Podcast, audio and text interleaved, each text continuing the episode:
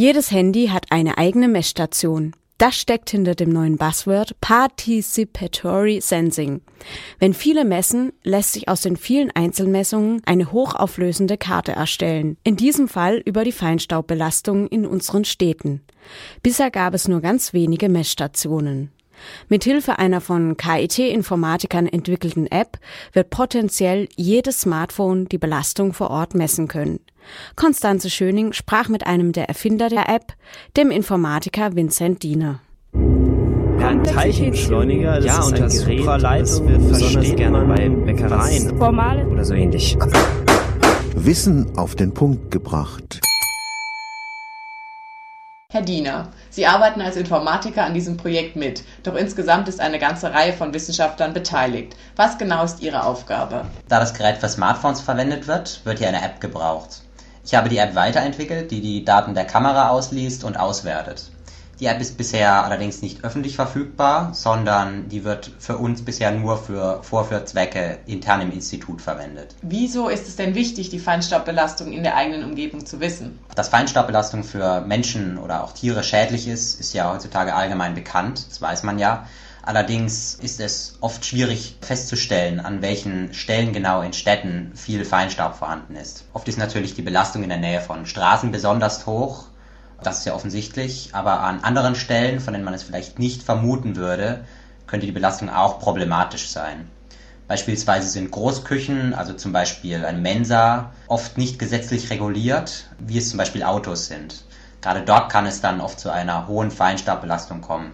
Und so etwas könnte man eben nur mit mobilen Messungen feststellen. Was genau sind denn jetzt die Auswirkungen auf die Gesundheit vom Feinstaub? Ja, das kann alles Mögliche sein. Äh, beispielsweise Allergien oder Asthma oder Atemwegsbeschwerden. Im schlimmsten Fall kann sowas natürlich auch zu Lungenkrebs führen. Und gerade in der Nähe von Kindergärten und Schulen ist natürlich so eine Belastung dann natürlich sehr problematisch. Wie genau funktioniert der Sensor? Die Messung erfolgt hier rein optisch. Das Blitzlicht wird vom Smartphone über einen Lichtwellenleiter zur Kamera umgeleitet. Es trifft allerdings nicht direkt auf die Kamera. Nur wenn in einem Gerät Staub vorhanden ist, also in der Luft Staub vorhanden ist, dann wird das Licht von dem Staub reflektiert und fällt dann in die Kamera. Anhand der Helligkeit von dem Bild, das von der Kamera aufgenommen wurde, kann dann von einer App die Staubkonzentration geschätzt werden. Was genau sind die Vorteile der mobilen Messung im Gegensatz zu den statischen Messstationen? Wie der Name schon sagt, das ganze System ist natürlich mobil.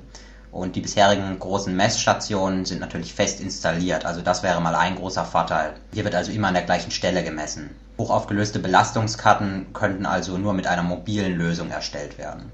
Zudem ist das Ganze natürlich um mehrere Größenordnungen günstiger. Man kann beispielsweise auch als Privatperson das Ganze benutzen, um die Feinstaubbelastung zu Hause oder auf dem Arbeitsweg zu messen. Das heißt also, theoretisch könnte ich mir dann einen Weg zur Arbeit oder zur Uni aussuchen, auf dem die Feinstaubbelastung besonders niedrig ist. Theoretisch ja, aber dann müsste man natürlich beachten, dass die Feinstaubbelastung von der Tageszeit abhängig ist und beispielsweise zur Rush Hour besonders groß sein könnte. Wenn man sich also morgens eine Route sucht, könnte die Belastung auf dieser Route abends schon wieder ganz anders aussehen. Kann man sich denn mit Hilfe der App dann die wahrscheinliche Belastung zu einer bestimmten Uhrzeit anzeigen lassen? Bisher werden nur Daten aufgezeichnet, aber das Erstellen einer Belastungskarte ist natürlich das Ziel. Diese muss dann natürlich auch für verschiedene Uhrzeiten vorhanden sein. Natürlich ist es schwierig, eine hochaufgelöste Karten für viele Uhrzeiten zu erstellen, denn dann müsste man ja zu jeder Uhrzeit an jeder Stelle eine Messung vornehmen. Aber wenn für eine bestimmte Uhrzeit keine Messung vorhanden ist, könnte man beispielsweise einfach einen Durchschnittswert der beiden nächstgelegenen Werte nehmen. Zu guter Letzt eine natürlich sehr wichtige Frage. Wie hoch sind die Kosten des Produkts? Das System wird per 3D-Druck hergestellt. In kleinen Stückzahlen kann also von den Materialkosten her sehr, sehr günstig produziert werden. Das ist dann wiederum wichtig, weil es ja darum geht, möglichst viele Nutzer am Projekt eine Belastungskarte zu beteiligen.